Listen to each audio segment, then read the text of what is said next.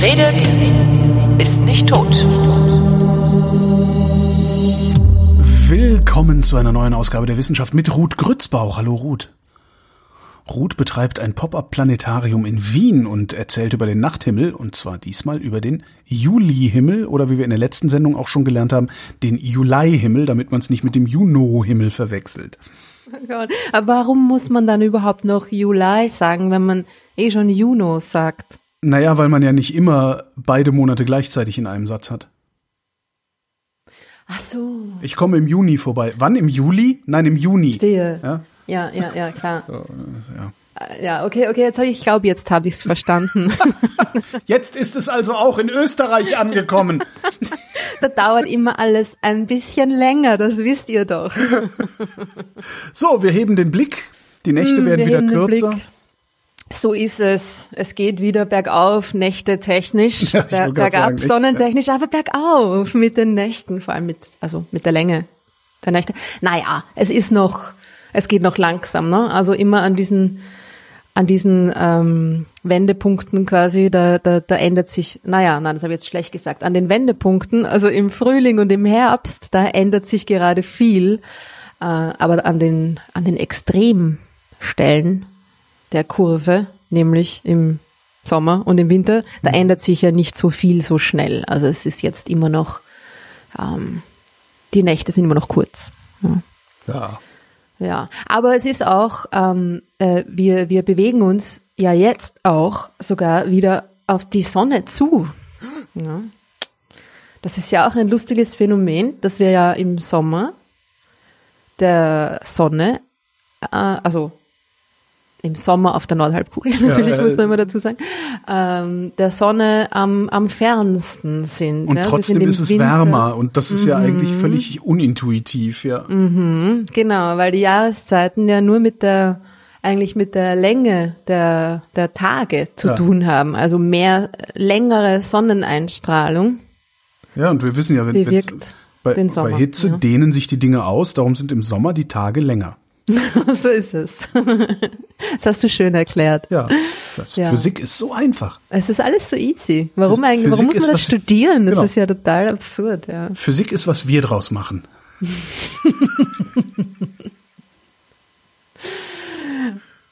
Oder ähm, kommen wir wieder zurück zur Realität. Äh, Anfang Juli, 4. Ja. Juli, ist der, der erdfernste Punkt. Okay. Ja. Und ab jetzt gehen wir wieder in Richtung Sonne. Also es ist ja auch, also es hat schon natürlich auch einen, einen Einfluss, ob wir näher an der Sonne dran sind oder weiter weg, aber eigentlich auch wieder nicht in der direkten Strahlungsintensität, sagen wir mal so, sondern in der Dauer der, der Jahreszeiten ist davon ähm, wird davon beeinflusst. Ja. Es ist ja das so, dass das Sommerhalbjahr bei uns auf der Nordhalbkugel länger dauert, eben weil wir weiter von der, er von der Sonne weg sind, bewegt sich die Erde ein bisschen langsamer.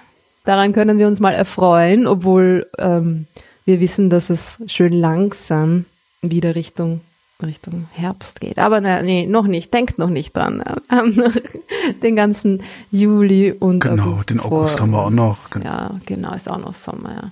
Wonach man jetzt auch nochmal Ausschau, Ausschau halten könnte, wenn man es im Juni noch nicht gesehen hat, sind diese irisierenden Nachtwolken, von denen wir letztes Mal schon ein bisschen geredet haben. Äh, weil die sind jetzt auch noch, ist jetzt die Chance quasi fast genauso gut, dass man die jetzt noch sieht. Fast genauso gut, aber nicht genauso gut. Ne? Also die, die größere Chance ist im Juni. Ja, weil da jetzt die, weil jetzt die Sonne ja doch schon wieder langsam wieder ein bisschen weiter unter den Horizont sinkt. Ne? Im Juni war sie quasi fast, war sie den ganzen Juni eigentlich immer über 15 Grad Ja. ähm, unter dem Horizont. Ja, also, aber es ist, es ist ja fast das Gleiche. Also es ist nicht so viel, wird nicht so viel schlechter. Aber genau, wenn dann jetzt, lasst euch nicht so viel Zeit. Ja, es muss natürlich, es hängt natürlich hauptsächlich von den Wolken ab, ob es diese Wolken in der Höhe da genau an mehr oder weniger in der richtigen Position in der Atmosphäre relativ zu uns überhaupt gibt oder nicht. Genau, man kann auch Pech haben und es ist bewölkt und zwar tiefer liegend bewölkt. Ne? Absolut, Ja, ja. stimmt. Das ist natürlich, je, je weiter man in den Norden geht, desto größer da auch die Chance, ja, dass es bewölkt ist. Oder es kann einfach, es kann einfach unbewölkt sein. Also es kann einfach, können einfach auch keine hohen Wolken gerade da sein. Mhm. Das ist auch klar. Aber ja, man kann danach Ausschau halten. Ja gut, aber wenn es komplett wolkenlos ist, dann sieht man ja vielleicht andere interessante Sachen. Überleitung. Ja, dann sieht man zum Beispiel Planeten. Oh. Ähm, die Venus könnte man sehen in der Abenddämmerung. Es Irgendwie habe ich das aber- Gefühl, dass wir lange nicht mehr in, im eigenen Sonnensystem waren, ja. Ja, das stimmt, ja. Wir haben, also es war jetzt einfach nicht viel los planetentechnisch. Ja. Es war der Mars oder ist der Mars immer noch zu sehen. Also der Mars war ja jetzt das ganze letzte halbe, dreiviertel Jahr immer zu sehen und ist aber immer ähm, niedriger im, im Westen, steht immer niedriger im Westen am Himmel und ist immer, geht immer schneller unter, ja, also ist immer kürzer zu sehen. Und jetzt ist er schon nur mehr ganz, ganz kurz nach Sonnenuntergang, ist er noch da, aber dann schon bald nicht mehr. Ja. Aber die Venus, die, ähm, naja, sie ist auch nicht ganz ideal da. Also sie ist jetzt gerade da am Abend. Sie ist gerade der, der Abendplanet. Also, ja, ja, Abendstern wäre das Wort, aber Ja, ja, ich ich ein weiß. doofes Wort. Äh, ihr, ihr, genau. Ihr habt damit so Probleme. Wir sind da ja, also wir einfachen Menschen, wir haben es da ja nicht so mit. Wir, für Ihr uns sind seid das da Abendsterne. offener. Genau. ja. Na, es sieht, es sieht Wir nicht einfachen Menschen sind stimmt offener als, als ihr kalten Wissenschaftler. Aber es sieht nicht mal, eigentlich stimmt's nicht, es sieht nicht wie ein Stern aus. Weil wenn es ein Stern wäre, würde es funkeln. Ja, Planeten aber- funkeln nicht. Und darum sieht es eigentlich, es sieht aus wie ein komisches Licht. Also man sieht das schon, ja. Man sieht Mhm. das, vor allem, also jetzt gerade ist es schwierig, weil sie, weil sie nicht besonders gut zu sehen sie, ist. Sie ist mh, Im Moment ist ihre Bahn gerade sehr, sehr flach über dem Horizont nur. Also es ist ähm, nicht so, sie ist nicht so offensichtlich als Abendstern, wie sie sonst manchmal sein kann. Aber ich finde, das ist schon was anderes. Und das fragen ja oft auch Leute. Man kriegt da irgendwie dann Anrufe. An der Sternwarte zum Beispiel gab es immer Anrufe, wenn die Venus gut zu sehen war. Was ist das? Da ist ein komisches Licht am Himmel zu sehen. Ja. Das heißt, die Leute, die, die, die Menschen haben es intuitiv als nicht Stern wahrgenommen, Ich glaube schon. aber nicht ja. okay, ja. Aber nicht eben halt dann auch nicht gleich als Planet erkannt, sondern mh, da, was ist das? Ein Mhm. Ja, weil UFO, Planeten ein, leuchten was auch halt immer. nicht, ne? Ja. Ja, genau. Ja, stimmt eigentlich. Ja, wäre auch nur, sollten auch äh, Re Reflektanten genannt werden. so. Ui, das geht jetzt ja, zu weit. wir suchen uns jetzt jede Menge unsympathische Bezeichnungen für Himmelsphänomene aus. Damit die Leute noch lieber nach oben Genau. schauen. Reflektant. Nein, nein, nennen wir sie Planeten, ist schon in Ordnung. Ah, ah. Reflektant Mars wird Genau. äh, Mitte Juli vom Reflektant Venus überholt. Na, denen können wir doch sicher auch Stell irgendwelche technischen vor. Bezeichnungen geben, oder? Gibt's die nicht in irgendwelchen komischen astronomischen Katalogen mit ganz vielen Zahlen oder so? Für die Planeten? Mhm. Nee, die heißen einfach so, wie Mist. sie heißen. Okay. Ja. Sorry. Das ist echt ärgerlich. Also, Ah. sich auch irgendwie sowas wie. Ich glaube, die haben einfach schon so lange ihre Namen, schon seit tausenden von Jahren in Wirklichkeit. Also Gamma Sonne. Irgendwie. zwei. genau, stimmt. Eigentlich müssten sie B, ne? B, Ja. C, D, äh, A. Ich habe ja auch immer geglaubt, der erste Planet heißt A und dann der Sternname. Nein, so ist es gar Alf, nicht. A, A ist immer der Stern? ist der Stern selber. Ah. Hat mir auch natürlich auch Florian Das, gesagt. he- das heißt, die Erde wäre, wäre Deltasonne sozusagen. Richtig. D, wir- D, D, D. die klingt Kleinbuchstaben. Immer nur Kleinbuchstaben. Ach so, ich, was, wofür sind denn dann, was ist denn dann Alpha Centauri? Ah, das sind die Sterne in den Sternbildern. Alpha Okay. Centauri ist der hellste Ah. Stern im Stern. Ja, ja, eben. Centaurus. das heißt, die, das heißt, äh, mit griechischen Buchstaben bezeichne ich den Stern im Sternbild. Genau. Okay. Genau, aber wenn dann der Stern, keine Ahnung, HD 8799 heißt, Ja. dann ist es äh, Auch egal. HD 8799b. Ach so. Ähm, Aha. genau. Also dann ist es, es ist jetzt nicht Alpha Centauri B, glaub, äh, oder? Doch? Naja. Naja, ihr werdet es schon nachgeschlagen haben, während wir hier fachsimpeln. Wollen wir nicht über die Reflektanten? ja, lass uns weiter über die Reflektanten sprechen. Also, Leute, Venus am 12. 13. Juli überholt Venus Mars. Das heißt, man kann ähm, die beiden als Punkte, nicht mehr ganz so hell. Der Mars ist schon leider nicht mehr ganz so hell, aber immer noch äh, zu sehen, äh, am, ganz tief am Westhorizont sehen. So am Südwesthorizont. Ja. Leider sind sie nicht sehr hoch oben, sondern sind recht nah am Horizont. Also man braucht schon eine, eine gute freie Sicht zum Horizont, äh, um sie zu sehen. Aber ähm, genau, es wird noch die schmale Mondsichel auch dabei sein. Das heißt, es könnte, es könnte ganz hübsch aussehen. So eine ganz, ganz, ganz schmale Mondsichel, ne? So, Reflektantenromantik. na, geht doch, oder? ja, wenn ihr gegen, so gegen halb zehn am Abend zum Himmel schaut, dann äh, ganz knapp über dem, über dem Horizont solltet ihr sie sehen. Ähm, ja, und dann gibt's auch noch müsste ein bisschen ein paar Stunden warten, aber dann kommen irgendwann Jupiter und Saturn auch wieder ähm, auf den von uns zu sehenden Teil des Himmels äh, und im Osten gehen sie dann erst auf. Und die sind jetzt schon wieder so ab, naja, ab elf ungefähr sind sie im Osten zu sehen. Sehen wir sie denn dann auch? Oder wissen wir nur, dass sie da sind? Nein, nein, die sieht man gut. Die beiden sieht man gut. Die sind recht hell. Also zuerst kommt Saturn, Die der ist ein bisschen weniger hell. hell. Genau. sie reflektieren sehr hell. sind ja groß, drum Ja. reflektieren sie gut. Genau. Und der Jupiter ist natürlich noch heller als der Saturn, weil er näher an uns dran ist und deswegen auch größer am Himmel erscheint und drum mehr Licht reflektiert. Ne? Und drum ist er heller. Und zuerst kommt aber der, der Saturn hoch, ungefähr, ich glaube, so um, mm, um zehn, halb elf herum geht er auf. Also wenn man so ab elf schaut, dann sollte man sollte man ihn schon sehen. Dann kommt äh, der Jupiter auch irgendwann dazu. Äh, das heißt, so, wenn man auf der sicheren Seite sein will, ungefähr um Mitternacht sollten sie beide im Osten zu sehen sein. Die haben wir schon lange nicht mehr gesehen, ja, das Ja, stimmt. stimmt, Und sie sind auch jetzt, also im August ist es quasi, sind sie noch besser zu sehen oder noch besser, noch früher, ne? Sie gehen jetzt immer früher auf Ja. weil die Erde sich auf ihrer Bahn quasi auf die beiden zubewegt. Ja? Aha. Also wir, wir, wir holen quasi auf und drum sehen wir sie jetzt schon immer früher in der Nacht. Ja? Macht das Sinn? Ja. Kann man das ungefähr vorstellen? Genau. Und bei Mars ist es äh, quasi genau das Gegenteil. Wir bewegen uns gerade vom Mars weg und wir sind dann im, im Herbst, sind wir quasi genau auf der anderen Seite gegenüber von der Sonne, Ja. vom Mars. Ne? Das heißt, wir sehen ihn dann gar nicht mehr. Ja. Und das ist natürlich auch ein großes Problem für, naja, naja, ein großes Problem. Ein großes Problem ist es nicht, aber äh, etwas, was bedacht werden muss bei den äh, am, im Moment sich am Mars befindlichen Gerätschaften, weil mit denen kann man dann nicht mehr kommunizieren, ne? Äh, wenn die Sonne dann da im Weg ist. Ja? ah, weil, Also weil die Sonne im Weg ist. Ich dachte gerade, wieso, man muss doch einfach nur das Funkgerät auf die andere Seite der Erde bringen. Aber nee, ja. Nee, nee. Was machen Ja. wir denn da? Gar nichts. Warten, oder? Ja, warten. Dann sind sie quasi auf sich allein gestellt. Also dann, ja, haben sie entweder ein paar Experimente schon einprogrammiert, die sie, die sie ausführen können, oder eine, eine, eine, eine, haben eine, eine längere Fahrt irgendwie. Oder rotten sich alle zusammen, weil da ist ja mittlerweile einiges los auf dem Mars.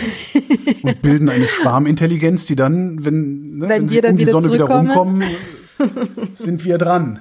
Ja. Wer weiß, wer weiß. Äh, unwahrscheinlich. Aber ja, na, im Grunde ist ist es einfach Aber eine. Downtime. Ja. Vielleicht werden die Nazis von der Rückseite des Mondes auch Genau. mithelfen. ja, naja, na, so lang dauert ja diese, diese Nicht-Kommunikationsphase dann auch wieder nicht, aber es ist schon Also jetzt eine kein Zeit halbes lang. Jahr. Oder? Nein, nein. Äh, Und es ist auf jeden Fall eine, eine Phase, wo man sicherstellen muss, dass quasi davor alles in Ordnung ist und dann kann man sie mal kurz alleine lassen und dann hat man sie eh bald wieder.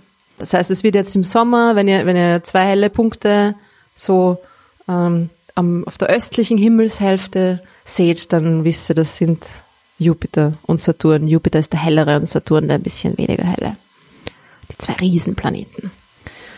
Und ja, und sonst, äh, das war's auch schon mit den Planeten. Gut, viel Ich mehr dachte, du sagst, das war's auch eh schon im nicht. Juli. Erledigt. Es gibt da auch äh, wieder ein paar Sternschnuppenschauer. Also es gibt eigentlich immer Sternschnuppenschauer, das ist eh klar. Ja. Äh, es sind ähm, auch wieder ein paar schwächere, nicht so sehr der Rede Werte, leider. Aber es gibt wieder die Möglichkeit für Boliden. Äh, noch mehr Boliden. Nicht so viele wie im Jahr 2000, was war's, 45? Ja, Das nach meinem. Renteneintritt, genau. Genau. Äh, es ist kein Bolidensturm, aber es gibt bei den Alpha-Capricorniden und den Delta-Aquariden, das sind die beiden, die, die im Juli aktiv sind, gegen Ende Juli, äh, da gibt es die Möglichkeit für ab und zu mal eine, eine ziemlich helle Feuerkugel. Ja? Also die sind dafür bekannt, dass sie sehr große Bruchstücke haben und drum helle, sehr helle Meteore verursachen können. Alpha Capricorniden, da Alpha Capricorni. Alpha Capri ist ein teleskopartiger Mehrfach. Nee, äh, Tele Hä? ich, ich versuche das irgendwie in der Wikipedia zu gucken, aber also die, die gibt's gar nicht. Die haben keinen Wikipedia-Eintrag so. Ui, Erbärmlich so sind sie. schlecht sind sie. Aber Feuerkugeln. Aber Feuerkugel, yay! Feuerkugel. Nein, es ist wirklich jetzt, also äh, es ist auch, der Mond ist, ähm, ist Eine auch Feuerkugel. da. Also, nein, nein, nein, nein, nein, ist ein Reflektant. Das Äh, müsstest genau. du mittlerweile schon wissen. Aber, aber warte Ähm, mal, wenn du sagst Feuerkugel, was, was meinst du mit Feuerkugel? Also regnet es Feuerkugeln? Nein. Nein, es ist nur, äh, die sind dafür bekannt, dass sie ab und zu, sie sind sehr, sehr schwache Sternschnuppenströme, aber haben das ab und zu mal einfach äh, ein, ein, ein größeres Bruchstück, das da quasi Ah, äh, okay. die Erdatmosphäre rauscht und einen sehr hellen Meteor verursacht. Ne? Das nennt man dann Feuerkugeln. Also wenn man den wirklich quasi, mh, ja, wenn er halt einfach wirklich wie eine Feuerkugel ausschaut, ja, wenn man den wirklich irgendwie äh, so wahrnimmt, das ist einfach sehr hell, sehr groß, zieht manchmal auch so einen, einen fast einen grünlichen ähm, Schweif quasi hinter sich her. Ja. Also es ist ein Phänomen in der Atmosphäre, ist nicht wirklich ein Schweif, aber Ah, ich glaub, die schauen schon ziemlich cool aus. Ich Also da glaube, gibt's auch sowas ein habe paar ich schon mal Videos. versehentlich gesehen, Ja, dass ich irgendwie bei mir auf dem Balkon saß und auf einmal ein, ja, im Ein Grunde ein, heller, ein, ein mehr oder weniger heller Lichtblitz sich ereignet hat. ja, die können und sehr zwar hell in grün. sein. Ja. Also, Aha. ja. Das kann, das kann schon sein, ja. Vor allem, wenn er, wenn du vielleicht den, die Feuerkugel selber nicht direkt gesehen hast, Genau. sondern vielleicht war die gerade so hinterm Hausdach, aber du hast noch den, diesen Nachhall quasi gesehen, ja. Na, die sind schon ziemlich fetzig, also das, das zahlt sich schon aus, ne? mal da ein bisschen so das im Hinterkopf zu haben, dass das in der Nacht, das ist so um den 29., 30. Juli herum, dass das da passieren könnte. Es ist jetzt leider da ja auch ziemlich genau Vollmond. Also, naja, es ist kurz nach dem Vollmond, ja. Aber darum ist halt der Himmel auch noch heller und darum sieht man die, die Meteore noch schlechter. Aber eine Feuerkugel sieht man sowieso. Also eine Feuerkugel siehst du bei Vollmond auch. Ne? Das so, heißt, äh, das, die, die kamen aus dem Steinbock. Oder wo kommen die genau, die kommen aus dem Steinbock Okay. und äh, die Aquariden, die kommen, die Delta-Aquariden heißen sie, die kommen aus dem ähm, Wassermann. Ähm, und wo kommen dann die Boliden her? Aus beiden oder nur aus dem Steinbock? Ähm, die, also ich glaube, dass die Alpha Capricorniden, die sind, die eher für die hellen Feuerkugeln berühmt sind. Alles klar, okay. Ja, aber sie sind, die, die sind sehr, die überlagern sich sehr. Also das ist jetzt auch nicht gar nicht so sinnvoll, die beiden jetzt da zu trennen oder so, ja. Sind auch ihre, ihre Radianten, also die Orte, von, aus denen sie zu kommen scheinen, sind auch ziemlich nah aneinander dran. Ne? Okay, das, das heißt, äh, so jemand wie ich würde das sowieso nicht merken. Also Da muss dann äh, schon wurscht. präzise Ja, beobachten. genau. Okay. Ja, genau. Ja, also zahlt sich schon aus, da ein bisschen, ein bisschen nach oben zu schauen. Obwohl, wenn es eine richtig helle Feuerkugel ist, muss man gar nicht mal nach oben schauen. Ne? Genau, dann sieht man es auch so, ja. Lichtblitz. Ja. Das war das. Das war quasi jetzt unser Sonnensystem im Juli. Äh, was im Juli ganz besonders gut geht, also überhaupt im Sommer, äh, ist Dinge außerhalb unseres Sonnensystems, um unser Sonnensystem herum. Dinge, ein, ein, ein Ding, in das unser Sonnensystem eingebettet ist, Die Ortsche Wolke. beobachten. Na, die Milchstraße. Okay. Man sieht, das ist ein bisschen eine blöde Beschreibung, ich weiß ja. Man sieht die Milchstraße Ja. im Sommer viel besser als im Stimmt, ja. Winter, ja. Also es ist so, dass sie, dass, dass wir, dass die Ebene des Sonnensystems ist ja nicht in der Ebene der Milchstraße. Mhm. Ne? Wir, das ist ein ziemlich hoher, ziemlich steiler Winkel, in dem das Sonnensystem da steht, zum, zur Ebene Ja. der, der, der Milchstraße. Und drum schauen wir, wenn wir auf einer Seite sind, also wenn wir auf der Winterseite sind, schauen wir eher ähm, raus Richtung Rand. Und im Sommer schauen wir eher ähm, Richtung Mitte, hinein. also Z Zentrum. Genau. Richtung Zentrum der Milchstraße. Es ist so, dass man generell von der Südhalbkugel viel besser sieht, die Milchstraße. Eben wegen dieser, wegen dieser starken Neigung des Sonnensystems ist es einfach so, dass die Südhälfte der Erde viel mehr in Richtung Zentrum der Milchstraße schaut als die Nordhälfte. Ja, egal wann, immer. Äh, Das heißt, um, die, um die Milchstraße so richtig, richtig gut zu sehen, muss man eigentlich auf die Südhalbkugel. Ja. Aber zumindest ist sie im Sommer bei uns auch, also wir sehen im Sommer auch das Zentrum der Milchstraße, aber halt es ist ziemlich nah am Horizont. Ja. Ich, kann, ich erinnere mich dran, wie, wie ich das erste Mal in den Tropen war. Ähm, Mhm. das, das reicht ja schon. Und das war noch nicht mal richtig Südhalbkugel, sondern irgendwo, ich weiß gar nicht mehr, ist das, wie weit das am Äquator ist. Irgendwo im südlichen, südlichen Thailand war das. Ja. ja. Da war das war schon enorm, wie da äh, äh, der Himmel aussah und wie da die ähm, Milchstraße zu sehen war. Also habe ich hier, Ja. hier in unseren Breiten tatsächlich noch nie gesehen. Ja. Voll, das ist eben genau eigentlich, also Äquatorgegend reicht auch schon, ja. Ein bisschen weiter in den Süden. Je weiter in den Süden, desto besser.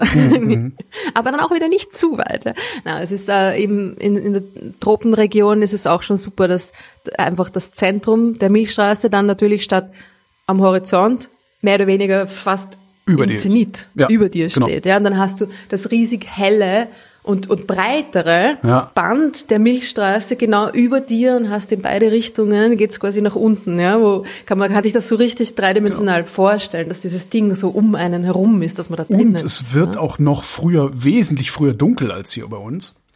Das stimmt. Das heißt, du bist auch noch viel ja. wacher letztlich, äh, das zu sehen irgendwie. Hast noch nicht so viel gesoffen. Genau. Obwohl in den Tropen, wenn man gerade in Thailand auf Urlaub ist. naja, auf jeden Fall sieht man dort die Milchstraße wesentlich besser. Aber es ist bei uns auch schon okay. Vor allem, sie steht dann halt auch so ähm, fast in 90 Grad Winkel auf den Horizont. Ja? Also es ist ein, steht in einem sehr steilen Winkel auf den Horizont und man kann das richtig so dieses Band nach oben, sich nach oben ziehen sehen. Das ist schon ziemlich fetzig. Ja? Ähm, und was man äh, lustigerweise da auch sehen kann, sind Sterne, die ursprünglich aus einer anderen Galaxie kamen. Du glaubst mir nicht? Wo, na, ich frage mich gerade, woher, woher wissen wir das, dass die ursprünglich aus einer anderen Galaxie kamen? Das, wir wissen das, weil der großartige Gaia-Satellit äh, ungefähr zwei Milliarden Sterne der Milchstraße ganz genau vermessen hat. Ja. Das ist dieser, der Satellit der ist eh schon ähm, seit einigen Jahren unterwegs und äh, es ist jetzt gerade, es ist bald, da habe ich schon wieder vergessen wann, aber bald kommt der, der Final Data Release, also jetzt sind bald alle Daten da, aber wir haben schon sehr viel Daten bekommen. Muss dir vorstellen, ein Prozent der Sterne der Milchstraße hat er ganz genau vermessen. Ein Prozent. Ja, es klingt nach wie gar viel, nichts, Wie viele Milliarden sind das? zwei. Irre. Ja, verrückt, oder? Und der hat genau die, die Bewegung dieser, der, der Sterne vermessen. Das ist ja das Besondere dran. ja. Also der hat genau die, die, die Position und die Geschwindigkeit der Sterne vermessen. Und das also sehr, sehr detailliert, sehr genau. Und da hat man einfach Sterne gefunden, die sich auf eine andere Art und Weise bewegen. Als es sich für die Milchstraße gehören würde. Richtig. Ja, okay. Und diese Sterne, also es sind, es sind sogar mehrere, ja. es ist sogar nicht nur eine Galaxie, es sind mittlerweile sind es schon ein paar ähm, ursprüngliche andere Galaxien, man nennt das auch fossile Galaxien, die man entdeckt hat, ebenso ähm, quasi äh, Überbleibsel, ne, so Fossilien, Überbleibsel von Lebewesen vor langer Zeit. Und diese fossilen Galaxien sind halt quasi die Überbleibsel von Galaxien, die vor langer Zeit existiert haben und die eben von der Milchstraße verschluckt worden sind. Ja. Und die eine davon, die heißt Herakles-Galaxie. Hat wieder ganz äh, traditionell einen Namen aus der griechischen Mythologie gegeben. Ähm, Herakles ist ja, war ja dafür verantwortlich, dass äh, Hera die ihre Milch über den Himmel überhaupt erst verschüttet hat. Ja? Also, der, wegen Herakles gibt's überhaupt erst die Milchstraße. Ähm, in der Mythologie natürlich. Und das ist eine Galaxie, die vor ungefähr 10 Milliarden Jahren mit der jungen Milchstraße zusammengestoßen ist, also zu ihrem Pech. Ja. Sie wurde quasi von der Milchstraße, die Milchstraße hat sie sich einverleibt. Sie war kleiner als die Milchstraße, aber auch gar nicht so viel. Ja. Es war schon ein ordentlicher, ordentlicher Brocken. Ähm, ich ich, ich habe gerade versucht, das zu googeln nebenbei. Das ist äh, total sehr neu, kann das sein? Ja, ja, das ist in den, eben mit dem Gaia-Satelliten in den letzten Jahren irgendwie Ja. rausgekommen. Ich glaube, es war wann 2000, 2018 oder so war, war das hm, irgendwie so in die Richtung, ja. Genau. Also man weiß schon seit längerer Zeit, dass die Milchstraße und jede andere große Galaxie auch sich jede Menge kleine Galaxien im Laufe ihres Lebens einverleibt hat. Also so wachsen Galaxien. Ja, Galaxien wachsen überhaupt erst durch die, durch die Verschmelzung von kleineren Galaxien miteinander. Ja. Aber dass man jetzt tatsächlich die Sterne identifiziert hat, die zu diesen ursprünglichen Galaxien gehören, Ja. das ist erst durch die, die Daten von dem Gaia-Satelliten möglich geworden. Und die im Herakles, die ist äh, ziemlich cool, weil die ist eigentlich, die Sterne sind auch mehr oder weniger zusammengeblieben. Ja? Dadurch, dass ihr Bewegungszustand so anders war als, als der, der Sterne der Milchstraße, hat sich das, dieser, dieser Bewegungszustand erhalten und die Ja. sind so mehr oder weniger in einem, naja, nicht ganz in einem Klumpen, aber sie sind doch äh, in der Nähe des Zentrums der Milchstraße so übrig geblieben. Aha. Das heißt, wenn man in Richtung Zentrum der Milchstraße schaut, wenn man dieses, dieses breiter werdende Band am Himmel knapp über dem Horizont im Süden sieht, dann kann man sich vorstellen, dass dieses, dieser, dieser breiter werdende Zentralbereich der Galaxie, dass da drinnen eine, ziemlich viele Sterne sind, die eigentlich aus dieser anderen Galaxie gekommen sind. Und es ist schon, also man sieht es natürlich nicht wirklich, aber man sieht die Sterne, man ja, muss sich das schon ein bisschen vorstellen, dass die zu Herakles gehören. Aber man kann sie eben durch ihre, durch ihren Bewegungszustand und auch durch ihre Zusammensetzung, denn eine leicht andere chemische Zusammensetzung dieser Sterne, weil sie eben von woanders herkommen, ja. Dadurch Was kann man auch schon wieder äh, unvorstellbar ist, weil alles, was in der Milchstraße ist, ist ja eigentlich schon woanders. Und dass es darüber hinaus noch ein woanders gibt, ja. Ja, aber es ist auch ein bisschen, es ist auch ein, ein, ein gewisses ähm, Wir-Gefühl doch, oder? Ja. Wir, wir in der Milchstraße. Ja, okay. Ja, nicht. Also Ja, es ist so, zumindest dass kann man, diese, man kann sich dahin argumentieren, ja. ja, wenn man es unbedingt will. Es ist so, dass diese Galaxie sehr äh, Sterne hat, die sehr wenig schwerere Elemente enthalten. Ne? Also das ist eine, weil es eine sehr alte Galaxie war und die Sterne in der Milchstraße sind äh, hauptsächlich so mittelalterlich oder noch ein bisschen jünger. Das heißt, die haben einfach mehr, die haben schon mehr schwerere Elemente, die in, in früheren Sterngenerationen erzeugt worden sind. Ja, die sind quasi schon angereichert. Und die Sterne von dieser, von dieser Herakles fossilen Galaxie, die sind noch sehr metallarm. Also Metall heißt dann immer alles, was schwerer ist als Helium. Ja. Genau. Und so kann man die auch wirklich identifizieren. Man kann nämlich sagen, der Stern gehört ziemlich wahrscheinlich nicht oder ist ziemlich wahrscheinlich nicht in der Milchstraße entstanden. Ja? Also der ist nicht, die gehören jetzt schon zur Milchstraße mittlerweile, aber er ist einfach nicht in der Milchstraße entstanden. Kam von außen. Cool. Fetzig, oder? Ja. Ist danach explizit gesucht worden oder ist das im Grunde Ja, Beifang? ja. Nein, nein, das, danach ist schon auch gesucht worden. Also ja. nicht irgendwie, oh, wir haben hier Daten, die äh, lassen keine andere Interpretation zu, sondern Das hat eben, man hat das schon gewusst, man, man sieht das ja auch in anderen Galaxien, kann man das ja beobachten, viel leichter eigentlich als in der Milchstraße, ne?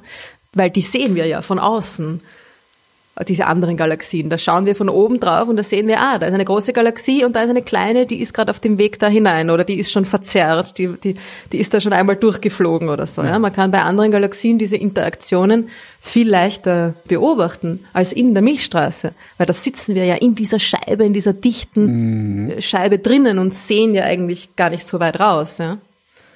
Drum, wir wissen oft über andere Galaxien viel mehr als über unsere Milchstraße. Weißt du, warum sie Herakles genannt haben? Na, ich glaube, dass das einfach auf diese mythologische Geschichte irgendwie. Entstehung der Milchstraße, also die Milchstraße in der in der Mythologie. Ja. Also, mh. Ja, und Herakles war ja auch so ein bisschen diese, das, das, das ungewollte Kind, ne? ja. Und ähm, ja, so, der, der, der hat sich da irgendwie reinge, reingeschummelt in die zu Hera, ne? Und drum, drum hat er sich irgendwie, hat sich diese Galaxie, hat sich da irgendwie in die Milchstraße hineingeschummelt. Keine Ahnung, was da die genaue Überlegung war, aber irgendwie so, glaube ich, ähm, muss das gewesen sein. Ist auch ein guter Name, Herakles, finde ich. Klingt, Das ja eh. gut. Ja. ja. ja. So, das ist das, die Milchstraße. Und was man noch ganz gut sehen kann, ist etwas, was sogar mm, noch weiter weg ist, noch weiter draußen als das Zentrum der Milchstraße. Kugelsternhaufen. Noch weiter draußen, aber das Zentrum der Milchstraße ist doch weiter drin. Äh, Ja, okay, stimmt. weiter draußen für uns, also von uns weiter weg, aber Ja. stimmt, dass, wenn das Zentrum weiter drinnen ist, dann sind diese Kugelsternhaufen ganz, ganz weit draußen. Ne? Also Kugelsternhaufen sind aber keine Galaxien, oder? Nein, das sind äh, ja, wie der Name schon sagt, äh, kugelförmige Anhäufungen von Sternen. Was unterscheidet eine Galaxie von einem Sternhaufen? Weil Hm. eine Galaxie ist ja eigentlich auch ein Sternhaufen. Sehr gute Frage. Da, da ist irgendwie ein äh, fließender Übergang. Ja? Also es ist so, dass ein, ein Kugelsternhaufen normalerweise zu einer Galaxie gehört ja? und sich im Halo, so nennt man das, also in dem Bereich, der, sich- der um die Sternenscheibe herum angesiedelt ist, befindet. Diese Kugelsternhaufen, die sind so rundherum, ne? sphärisch Ja. angeordnet in dieser Galaxie, ja? gehören aber zur Galaxie dazu, bewegen sich quasi mit, mit der Galaxie mit oder in, um, um das, auch um das Zentrum der Galaxie herum. Drum gehören sie da dazu. Und ähm, dann gibt's Galaxien, die sind auch nicht viel größer als Kugelsternhaufen, Zwerggalaxien. Ja. Ganz, ganz kleine Zwerggalaxien, die aber schon äh, allein quasi da draußen sich unabhängig von anderen Galaxien bewegen Okay. und drum dann quasi als eigene Galaxien Es, so. Okay, es ist halt immer, es ist also sozusagen der, der Name beschreibt ein Abhängigkeitsverhältnis beziehungsweise ein Unabhängigkeitsverhältnis. Die Ja, Galaxie ist ein unabhängiges kosmisches Objekt. so- Okay. Genau, genau. Und es gibt auch Kugelsternhaufen, die früher mal Galaxien waren, von der Milchstraße verschluckt, ja, und Ah. ihre äußeren, ihre äußeren ähm, Bereiche ab, äh, ra rausgezerrt, ja, rausgerissen durch die Gezeitenkräfte. Und äh, nur der, das dichte Zentrum der ursprünglichen Galaxie ist übrig geblieben und zu einem Kugelsternhaufen geworden. Der dann Teil dieser der großen Galaxie Ja, geworden okay. ist beim, beim Verschlucken. Aber das stimmt, das ist ein, da ist ein, ein fast fließender Übergang, ja. Und das ist eigentlich eine Frage der, der Zugehörigkeit, der hierarchischen, ja. Ist das Ding quasi allein oder äh, Teil einer größeren Struktur, ja.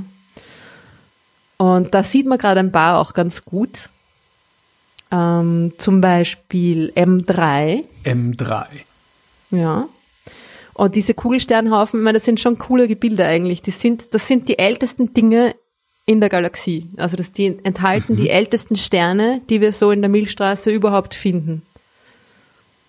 Das sind die, die, die, die Überbleibsel, ja, Ja. Aus, der, aus der Frühzeit der Milchstraße. Es ist irgendwie fast schon so, als wären die Sind dann, archäologische Funde. Ja. sind dann aus den Kugelsternhaufen die Galaxien geworden oder hat sich das unabhängig voneinander entwickelt?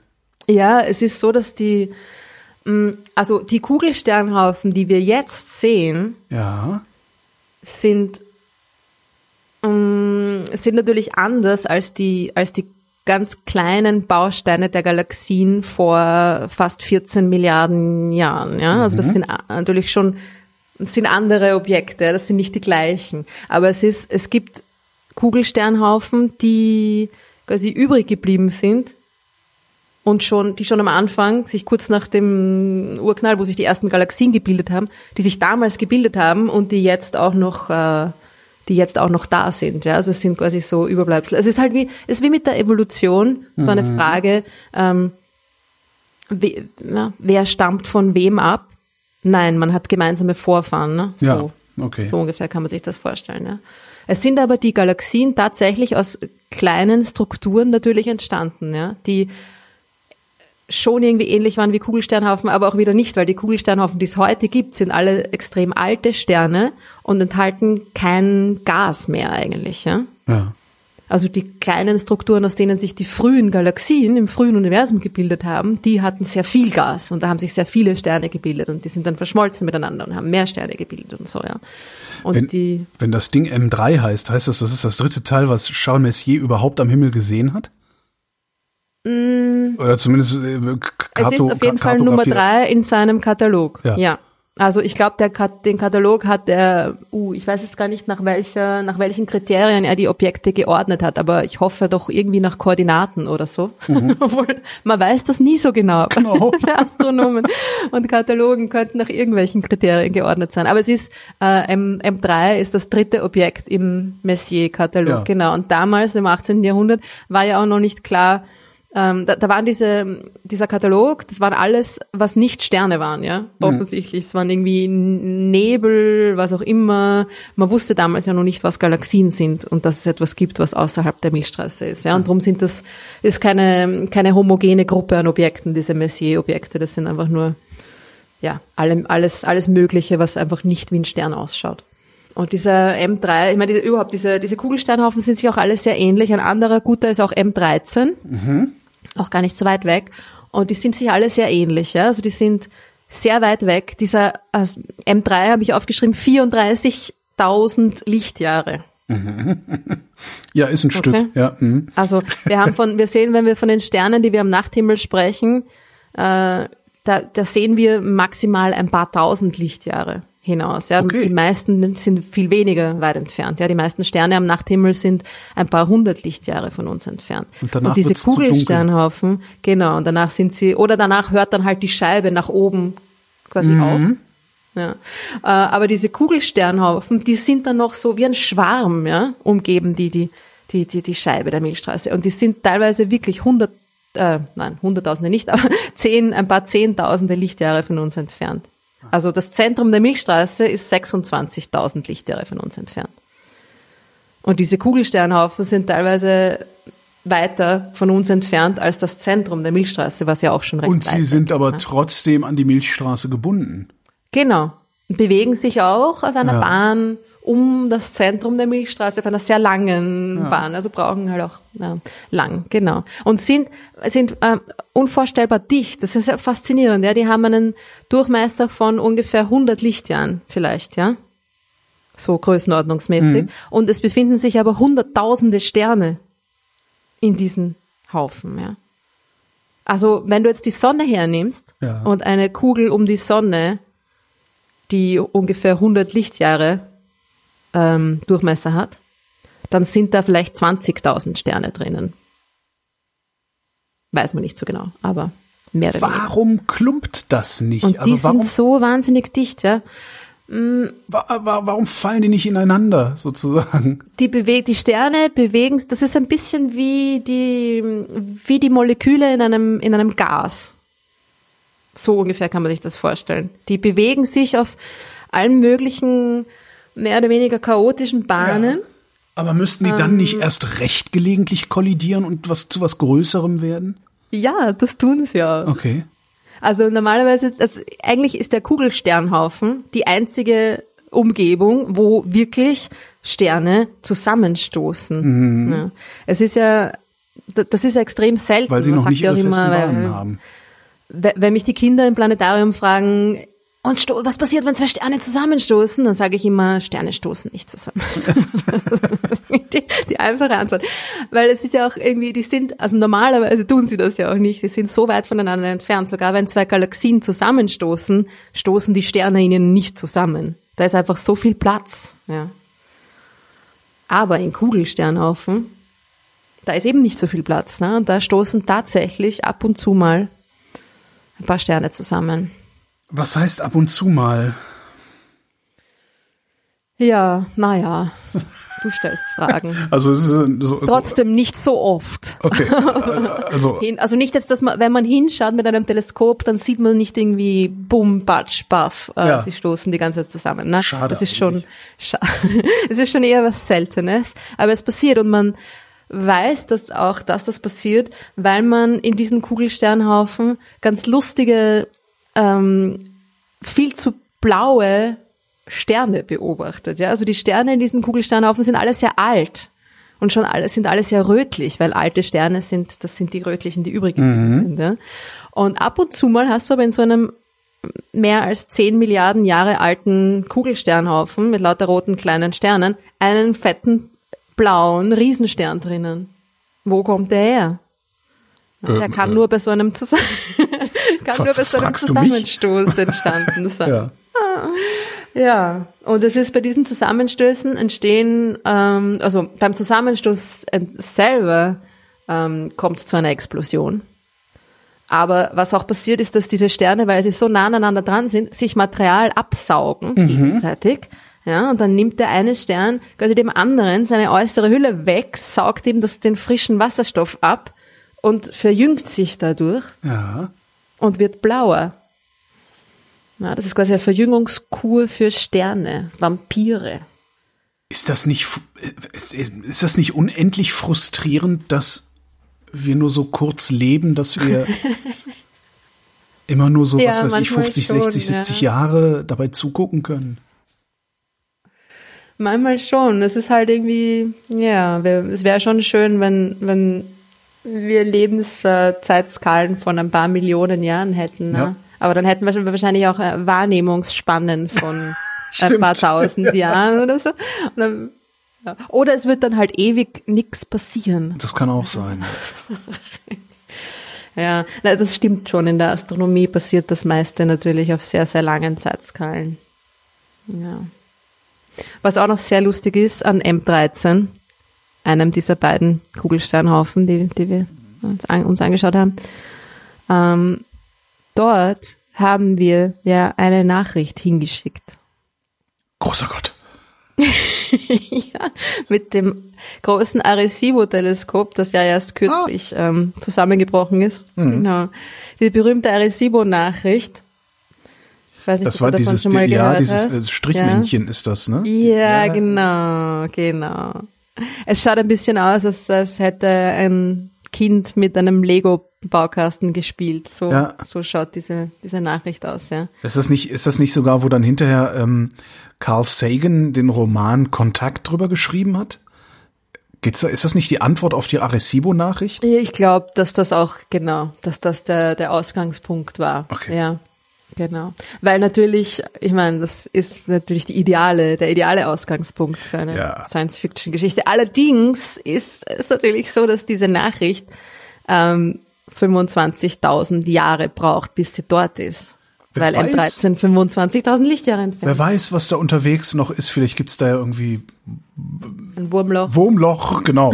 Irgendwas, was beschleunigt, wollte ich sagen. Ja, ja, oder vielleicht sind die halt schon. Ich glaube, dass ich weiß nicht, ob sie dann äh, wirklich äh, aus M13 kamen, die Aliens, äh, die, die, also die Nachricht. Ja, äh, vielleicht haben sie sie schon davor irgendwie ähm, aufgefangen, die Nachricht. Kann natürlich auch sein. Da werden schon einige Sterne Planeten haben, aber dass sich jetzt Planeten um so alte und mh, eben metallarme Sterne bilden, ist ja auch sehr unwahrscheinlich, weil Planeten brauchen ja die schweren Elemente, damit sie sich überhaupt bilden können. Ja, also es ist jetzt nicht so, dass M13 ausgewählt wurde, weil dort die Wahrscheinlichkeit einer intelligenten Zivilisation so groß ist. Ne? Ich glaube, es wurde einfach ausgewählt, weil dort viele Sterne auf einem Ja, sind. das ist, ja klar, das klar. Wenn Ja. du schon einen Schrotschuss machst, dann dahin, du am ehesten eine Chance hast zu treffen. Und die haben nicht gewusst, dass sich das Ding so bewegen wird, dass sie am Rand treffen nur? Das kann doch eigentlich auch nicht sein, oder? Ja, ich glaube nicht. Ich meine, es ist schon, ist schon länger her, ne? Dass sie das weggeschickt haben. Es ist jetzt auch nicht so, dass der, dass dich das so schnell bewegt, diese, dieser Haufen. Also es kommt, das Signal kommt schon noch äh, irgendwie im Haufen an. Aber ja, das ist irgendwie so ein, ein lustiger, lustige Randnotiz, dass man auch immer na, die, die Bewegung des Universums im, im Auge haben muss bei solchen Geschichten. Weil Einfach die Zeitskalen so absurd. Und vor allen Dingen muss man die Bewegung des Universums auch erstmal kennen. Ja. Also man muss ja lang genug hingucken, um überhaupt zu wissen, was macht das Ding da oben. Ja. Ja. Also irgendwie habe ich auch das Gefühl, dass diese überhaupt, dass, dass diese Nachricht mehr oder weniger ein ja, Ja. Äh, PR-Ding war, mehr als ein, obwohl PR, wofür? ne? Also mehr etwas, was wir machen, weil wir es machen können, Mhm. als etwas, das wir machen, weil es wirklich Sinn macht Ja. und jemanden erreicht. Also ich glaube, das war schon, das war schon auch klar, dass das wahrscheinlich niemanden jetzt dort erreichen wird. Obwohl wer weiß, ne? das Lustige ist auch, dass diese Nachricht äh, drei Minuten lang gesendet wurde. Aber sie Ja. ist nicht drei Minuten lang, ne? Nee, ich glaube, sie haben die schon irgendwie ähm, wiederholt, aber eben nur fürs über den Zeitraum ausgesendet. Das heißt, Man muss man hoffen, dass die nicht gerade am Klo waren oder so. Ja, ja, irgendwie- stimmt. Eigentlich muss halt du- genau ja. zu dem Zeitpunkt auch äh, aufgefangen du musst werden. eigentlich jahrelang senden, damit du sicher sein kannst, ja. Hm. Also, na, ist das Ding 25.000 Jahre unterwegs und Dann ist der also, Typ gerade auf genau dem Klo, der das, verpasst. Ja. Ist schon bitter, ja. Also ja, ich glaube, dass die, die Wahrscheinlichkeit, dass wir da eine Antwort bekommen, Ja, das ist auch, wenn man guckt, 1974 ist das Ding gesendet worden. Das ist halt auch so ein Kind seiner Zeit. Ne? ja, total. Damals gab es auch so eine ja, Universumsaufbruchsstimmungsartige. Genau. Ja, ja, genau. Und das war auch mehr so dieses, äh, wir, wir wollen zeigen, dass wir da sind. Genau, So, ja. ja. Wir wollen uns äh, da irgendwie ein bisschen ähm, heraus, schön herausputzen. Und, Aber ähm, ist nicht, ist nicht jede, jedes elektromagnetische Signal, das wir senden, verschwindet doch äh, letztlich irgendwann in den Weltraum. Also darum senden wir doch sowieso die ganze Zeit. Da muss, da braucht es doch nicht so eine, das stimmt. Aber das, was wir quasi unabsichtlich raussenden, äh, ist ja nicht, ähm, ist nicht ist ja nicht dekodierbar. gerichtet. Ne? Also ja, das das ist, ja nicht dekodierbar vor allen Dingen. Ne? es ist nicht so geschrieben, dass es verstanden wird. Also Ja. diese Nachricht, die hat ja auch Frank Drake geschrieben mit der berühmten Drake-Gleichung, ja, der versucht hat zu berechnen, wie viele intelligente Zivilisationen es geben könnte in der Milchstraße. Der hat diese Nachricht quasi entworfen, so dass sie, dass sie möglichst einfach zu zu entziffern sein sollte. Obwohl ich frage mich immer, ob sie es ausprobiert haben, dass sie diese Nachricht äh, irgendwie Informatikern gegeben haben, die nichts davon wussten und Ja. schauen, wie lang es dauert, bis sie draufkommen. Ja, also ganz so naheliegend ist es auch nicht. Ja? Ja, ich, ich weiß gar nicht, wo das war. Ich glaube, es war mal Ranga Yogeshwar, der in einem Interview gesagt hat, dass sich das Geräusch, also ne, wenn man es wenn man es jetzt übersetzen würde in elektromagnetische Signale, das Geräusch einer blubbernden Tomatensuppe im Grunde nicht von einer gerichteten Nachricht unterscheiden würde. Und das wäre eben das Problem, dass man erstmal wissen müsste, wonach man in diesem Signal sucht, um es dann hinterher zu dekodieren. Ja. Genau. Also es ist dann, man nimmt halt dann irgendwie natürlich an, dass eine ähnliche technische Entwicklung wie unsere äh, stattgefunden hat, weil auch, also wenn eine ganz andere Entwicklung als unsere stattgefunden hat, dann haben, ist da sowieso keine Chance, dass diese Nachricht entziffert wird. Ja.